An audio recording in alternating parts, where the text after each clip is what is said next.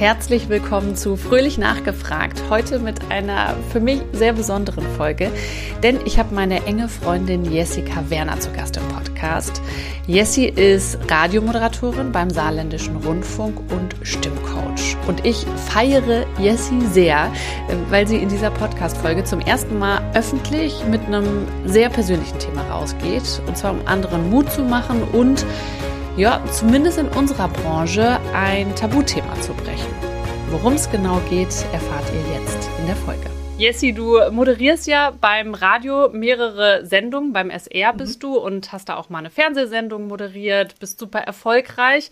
Und trotzdem sprechen wir heute über ein Thema, was vielleicht erstmal da gar nicht so richtig zu mhm. passt. Ähm, Auftrittsangst, so label ich das jetzt mal. Oder wie würdest du es labeln? Ja, ich glaube, es gibt verschiedene Label dafür, aber ich sage auch Auftrittsangst dazu, genau. Mhm. Also du hast Auftrittsangst ja. und trotzdem präsentierst du dich ja immer in der Öffentlichkeit, eigentlich beinahe täglich. Ähm, wie äußert sich denn diese Auftrittsangst dann bei dir? Ja, das ist quasi etwas, was ich äh, von Anfang an mitgenommen habe. Also schon beim Uniradio war es so bei meinem allerersten Auftritt, als ich da die Nachrichten lesen sollte wurde ich so nervös, dass ich äh, nicht mehr weitersprechen konnte. Und dann habe ich auch so gesagt, oh Gott, oh, ich muss mal durchatmen. Und habe dann auch erstmal in, in, in der, der, Sendung, Sendung genau, habe dann erstmal so zehnmal durchgeatmet, dann irgendwie weitergelesen. Und ähm, seit da an hat mich eben diese Angst davor begleitet, dass ich nochmal so nervös werden könnte, dass ich nicht weitersprechen kann. Also da, es war wie so eine Initialzündung für diese Auftrittsangst, wo ich äh, gemerkt habe, okay, da ist was, was dir die Kontrolle über deine Atmung nehmen kann. Und du kannst dann auch wirklich in dem Moment nichts machen. Und tatsächlich, ja, sind es jetzt 20 Jahre, die mich diese Auftrittsangst begleitet. Also es ist immer so unterschwellig im Kopf da. Und es ist auch tatsächlich danach immer mal wieder vorgekommen. Weißt du noch genau, was du, als du aus dieser ersten Sendung, wo das das allererste Mal passiert ist, rausgegangen bist, was du da gedacht hast? Da war es so, dass ich mich natürlich sehr geschämt habe. Es ist ja ein ganz, ganz großes Schamthema, mhm. nicht abzuliefern, nicht funktioniert zu haben. Und auch so, oh Gott, so ein bisschen, oh, jetzt habe ich versagt. Es war mein allererster Auftritt. Hoffentlich darf ich überhaupt noch mal die Nachrichten sprechen. Und das andere war aber auch so ein bisschen stolz. Also, weil mir der Moderator auch direkt gespiegelt hat, boah, total cool, ne? Dass du einfach gesagt hast, du musst durchatmen und dann hast du die Nachrichten weitergesprochen und die waren danach auch gut und fehlerfrei und alles gut. Ähm, deswegen habe ich auch so eine gewisse Stärke in mir drin gespürt, dass ich dachte, okay, ich kann so eine Situation meistern, das ist nicht schön, aber ich kann dann auch weiter performen und weitermachen in dem Moment, wenn es sein muss. Mhm. Und das ist ja tatsächlich auch eine große Stärke, denn es ist ja viel besser, dem Hörer zum Beispiel zu sagen, oh, ich muss jetzt gerade mal kurz durchatmen, ich bin irgendwie voll nervös, dann nimmt man den ja viel besser mit, als äh, das passiert ja auch sehr häufig, dass man es versucht zu überspielen. Mhm und du spürst es trotzdem, weil man es natürlich hört in der Stimme. Genau. Also von daher. Oft läuft das ja auch unterbewusst. Also das, was da jetzt passiert ist beim Uniradio, war natürlich sehr hörbar. Wenn ich das jetzt habe, wie gesagt, es kommt hin und wieder noch vor, dass mich diese Auftrittsangst überfällt, so nenne ich es mal, dann ähm, kann das sein, dass es hörbar ist. Aber oft ist es, glaube ich, gar nicht so unmittelbar hörbar, sondern nur so, dass die Stimme vielleicht so ein bisschen dünner wird oder dass ich häufiger atme, dass die Atmung lauter wird, weil man dann nämlich anfängt, hier oben zu atmen und nicht mehr in den Bauch runterkommt. Das heißt, das Zwerchfell kann sich nicht mehr entspannen und du kommst mit der Atmung nicht mehr in den Bauch rein. Ne? Du atmest dann und irgendwann hast du so viel Luft, so ganz flach genau, auch. ganz flach, dass du auch gar nicht mehr weiterkommst. Ähm, und auch das passiert mir heute noch, dass ich dann äh, tatsächlich abbrechen muss. Ne? Also wenn ich dann, äh, es gibt Nachrichtensendungen, ich moderiere Gott sei Dank jetzt nicht die Nachrichtensendungen um Punkt, also die, wo, wo es sehr auffällig zur vollen Stunde, zur vollen Stunde ne? genau, sondern die um halb, wo man so eine Minute vier kurze Nachrichten durchspricht. Und dann kann es auch mal sein, dass ich nach zwei Nachrichten sage, das war's, ne? Oder nach drei Nachrichten und der Moderator weiß dann schon Bescheid, ah, okay, äh, ich muss jetzt wieder übernehmen. Also du gehst da auch ganz offen mit um und sagst den Kolleginnen, den Kollegen dann auch Bescheid. Und weißt du an einem Tag, heute könnte so einer sein, wo es schwierig wird? Ähm, manchmal ja. Genau, also ganz klar, diese Basics, wenig Schlaf, ne? wenn ich wenig Schlaf hatte zum Beispiel, wenn ich viel Kaffee getrunken habe, wenn ich noch nichts ordentliches gegessen habe, so diese Grundbedürfnisse des Körpers, wenn die nicht bedient worden sind, dann hat man schon mal so eine Basis dafür, dass das vorkommen kann. Oder zum Beispiel, wenn man Stress hat, klar, wenn du zum Beispiel persönlichen Stress hast, ein Umzug steht an, das Kind äh, hat die Einschulung, hat Geburtstag, was weiß ich, was einen alles beschäftigen kann, so äh, im Laufe seines Lebens. Wenn so ein Stressfaktor von außen da ist, dann ist man nicht so gesettelt in sich drin, das Nervensystem ist eher angespannt und dann kann das eher passieren, dass diese Auftrittsangst mhm. kommt, ja. Aber wenn du sagst, du gehst da relativ offen mit um und sagst das dann zum Beispiel auch äh, den Kollegen, der zum Beispiel an dem Tag moderiert, hast du das immer so gehandhabt, dass du da so ganz offen mit umgegangen bist und gesagt hast, so, hey, kann sein, dass ich nach zwei Nachrichten statt vier fertig bin heute. Ähm. ja, das äh, ganz kurz, ne? Ja. Das klingt jetzt hier so lustig und wir lachen drüber. Natürlich ist es in der Situation alles andere als lustig und ähm, wir haben uns da ja auch schon mal häufiger drüber ja, unterhalten. Ja, also so lustig ist es natürlich nicht, aber es hilft trotzdem, glaube ich, das Ganze mit ein bisschen Humor zu nehmen. Ja, am Anfang war ich damit nicht so offen und natürlich weiß man ja auch vorher nie, kommt das oder nicht. Manchmal merke ich schon kurz, also wenn noch zehn Sekunden äh, fehlen und dann geht das Rotlicht an und dann muss man die Nachricht lesen und dann merke ich schon, oh Gott, die Aufregung kommt, dann kann ich dem Moderator schon irgendwie ein Zeichen machen. Aber oftmals ist es so, dass ich ganz normal anfange und dann kommt es zwischendrin und ich hatte vorher gar keine Ahnung. Das kann zum Beispiel auch durch äußere Faktoren so sein. Du stehst im Studio und auf einmal, also diese Studioscheiben sind ja durchsichtig und dann stellt sich jemand vor die Studioscheibe, guckt in das Studio rein, im besten Falle noch der Chef oder so. das sind dann so äußere mhm. Trigger, wo man merkt, so, uh, jetzt kommt wieder die Aufregung und dann kann es wieder passieren. Und dann sage ich dem Moderator oft danach was, ne? Oder die Moderatoren fragen danach, was war denn los? Und da sage ich auch ganz offen, du, äh, ich habe gerade nicht mit dem Chef gerechnet. Oder ja, keine Ahnung, zu wenig Schlaf gehabt oder keine Ahnung, ich war gerade nervös. Ähm, das ist schon so. Und tatsächlich, äh, was ich nämlich noch dazu sagen wollte, ist, ich habe ja früher die Frühsendung moderiert. Und in der Frühsendung ist es auch vorgekommen. Und da war es so, dass der Chef ähm, mich von sich aus darauf angesprochen hat und gesagt hat, da müssen wir irgendwas machen oder wir können da was machen. Und dann hat er mich quasi in so eine Coachingstunde geschickt, zum Klopfen. Das kennen vielleicht einige Leute, wo man über ähm, ja, Klopfakupressur, indem man bestimmte Punkte klopft am, am Kopf und auch an den Fingern, dass man darüber eine Nervosität dämpfen kann und das Nervensystem in die Entspannung bringen kann. Also da hatte ich auch Glück ne, mit dem Chef, dass er das so gesehen hat, nicht gesagt hat, oh, die nehmen wir jetzt immer direkt aus der Sendung raus, die funktioniert nicht, sondern wir wollen dass du dich auch wohlfühlst und deswegen schicken wir dich jetzt einfach mal zu einer äh, Coachingstunde.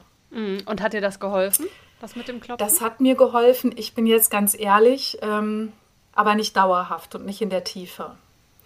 Ich kann mir mhm. vorstellen, mhm. dass das Menschen hilft, ähm, auch mit Auftrittsangst umzugehen. Ich wende es selbst, ich bin ja mittlerweile auch Stimmcoach, auch an bei Menschen, die Auftrittsangst haben, weil es ist ein Tool, was helfen kann.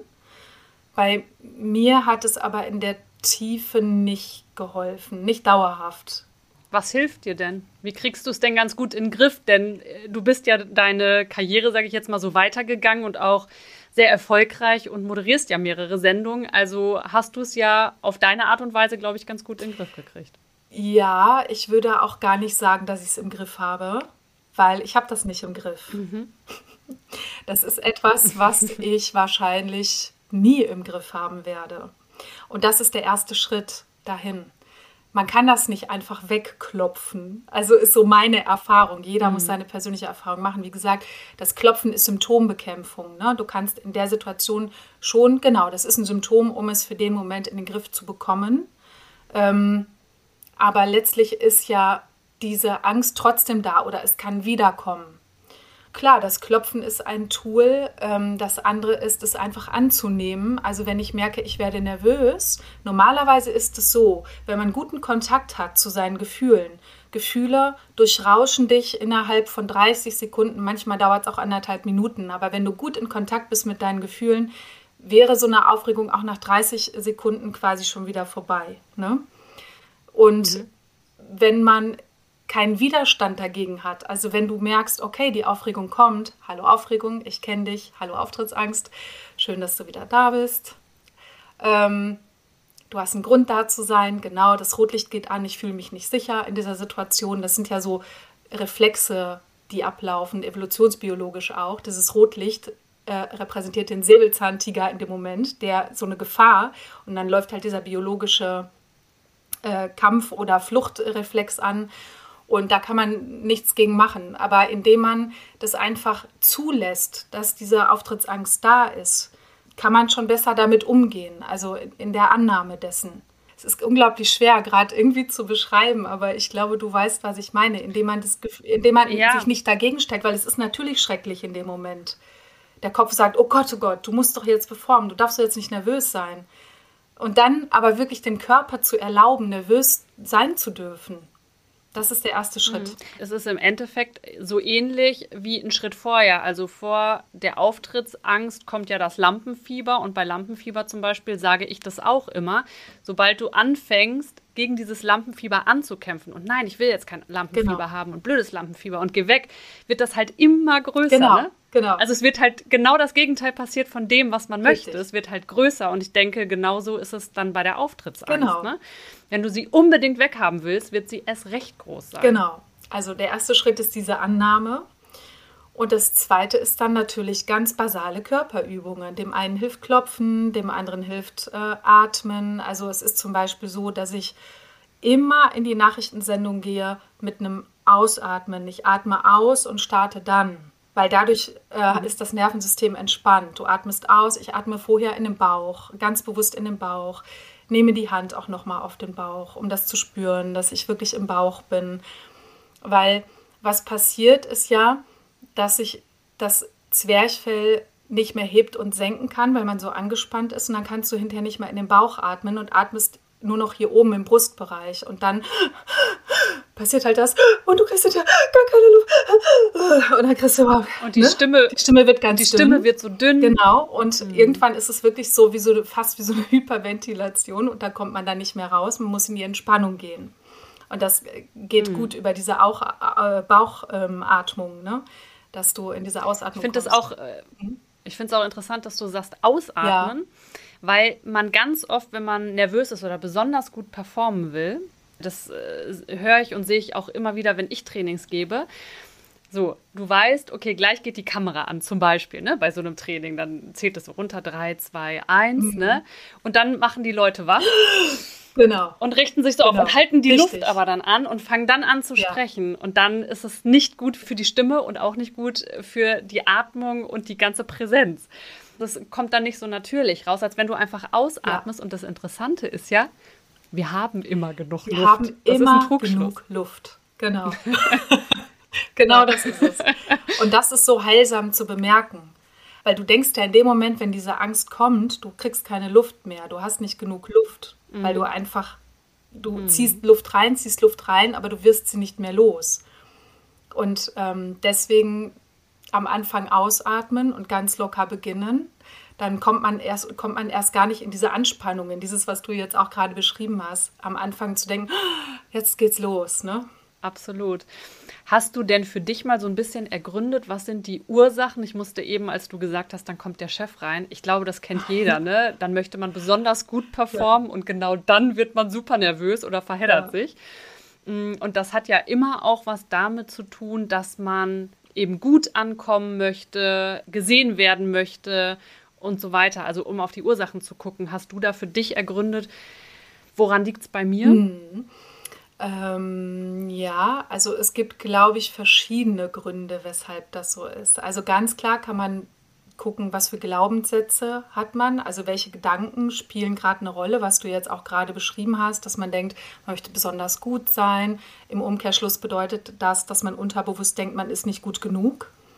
Oder mhm. ähm, ich bin ja eigentlich keine Moderatorin. Ich, äh, also so dieses Selbstverständnis zu haben, zu sagen, ich bin Moderator, ich bin Nachrichtensprecher das äh, hat mhm. mich zum Beispiel auch viel gekostet. Ich habe das am Anfang nie sagen Ich kann können, das. Ne?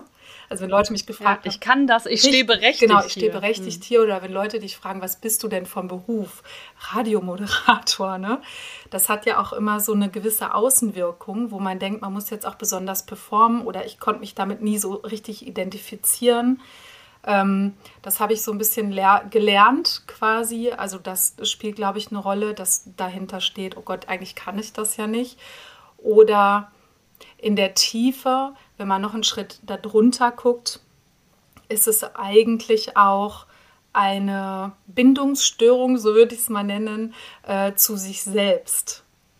Also fast jeder Mensch hat im Laufe seines Lebens, es wird immer so viel über Traumata gesprochen, aber fast jeder Mensch hat im Laufe seines Lebens Dinge erlebt, ähm, die man als Traumata bezeichnen kann. Damit meine ich jetzt nicht sowas wie ein Schocktraumata, ein Unfall oder sowas, so eine einmalige schlimme mhm. Sache, sondern keine Ahnung, das kann sein, dass im Kleinkindalter bestimmte Bedürfnisse nicht erfüllt worden sind, zum Beispiel und oder bestimmte Emotionen nicht sein durften, Wut nicht sein durfte oder Angst nicht sein durfte oder was auch immer. Und wenn man da mal so auf die Forschungsreise geht, entdeckt man Dinge, ah, okay, das könnte auch ein Grund für diese Auftrittsangst sein, weil letztlich ist es ja ein fehlendes Sicherheitsgefühl in einem selbst. Mhm. So würde ich das beschreiben. Mhm. Und so ein bisschen Kontrollverlust. Kontrollverlust, auch, ne? genau. Kontrollverlust und tatsächlich ist es ja so, dass in dem Moment dir der Boden unter den Füßen weggezogen wird, die Atmung wird flach und du hast keine Gewalt mehr über deinen Körper. So fühlt sich das an. Also du gibst wirklich die Kontrolle ab. Du mhm. wirst so überschwemmt von diesem Gefühl, dieser Aufgeregtheit und du kannst es nicht kontrollieren in dem Moment. Deswegen sage ich auch, ob man das jemals in den Griff bekommt, weiß ich nicht. Ich glaube, es ist einfach so eine Frage, dass man gut für sich sorgt, dass es schon gewisse Tools gibt in dem Moment, die man machen kann.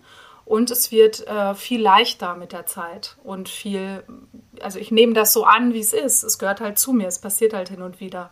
Und ich kann auch drüber lachen, wie wir eben drüber gelacht haben. Es ist nicht mehr schlimm, weißt mhm. du? Ja, also ich finde das auch äh, echt ganz stark, dass du da so offen drüber redest. Wir sollten anfangen, das mehr zu machen, also auch gerade in dieser Medienbranche. Ähm, und also um nochmal kurz zusammenzufassen, also es gibt dann einmal sowas wie Klopftechnik, Atemtechnik mhm. und da kannst du konkret in dem Moment da so ein bisschen den Druck rausnehmen, also dass es dir ein bisschen besser geht, insgesamt äh, halt, dass du gut dich um dich selbst mhm. kümmerst.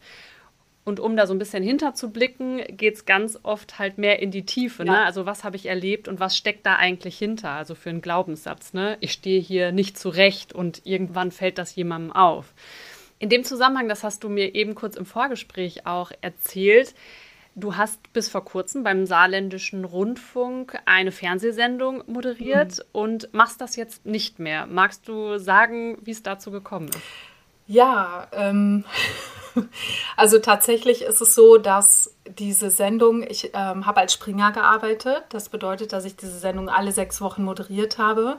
Und mir ist irgendwann aufgefallen, ich habe das jetzt, glaube ich, fünf Jahre gemacht, ähm, dass ich immer in den Wochen, wo diese Sendung freitags war, schon montags gedacht habe, Freitag ist ja die Sendung. Und zwar nicht mit einer Freude, sondern eher mit so einem Widerstand. Das hat nichts mit der Sendung zu tun. Die Sendung ist schön, ähm, es ist ein nettes Team, alles wunderbar. Aber für mich war es immer so eine Überwindung zu wissen, oh, ne, Freitag ist wieder und wie läuft das dann? Und was hast du für Studiogäste? Also diese Ungewissheit dann vielleicht auch, ne? dass man vielleicht nochmal beim Kontrollverlust, aber letztlich auch, dass ich mich nicht so richtig damit identifizieren konnte und mir das auch keinen richtigen Spaß gemacht hat, unterm Strich. Und dann habe ich irgendwie donnerstags, freitags war die Sendung und donnerstags bin ich so die Treppe hochgelaufen, ich weiß noch ganz genau, dass ich so gedacht habe, du musst das ja gar nicht machen. Und das ist ja, da ist man ja wieder bei diesem Punkt, man kann doch keine Fernsehsendung abgeben oder man kann doch nicht dies und jenes abgeben. Das ist doch so ein toller Job oder das ist doch, dafür kriegt man viel Geld oder was weiß ich. Aber wenn es einem unterm Strich nicht wirklich erfüllt oder wenn man eher mit so einem Widerstand daran denkt. Also das war jetzt so ein Lernschritt zu sagen, nee, ich muss die Sendung ja gar nicht machen, ich habe da eher so einen Widerstand, dann gebe ich sie doch lieber ab. Dann kann sie mhm. jemand machen, der wirklich Freude dabei empfindet und äh, sich einfach wirklich freut drauf. Ne? Ja, dann mhm. habe ich die Sendung abgegeben. Ja, absolut. Ja. Das klingt super logisch und ist ein ja, richtig guter Schritt für dich, glaube ich.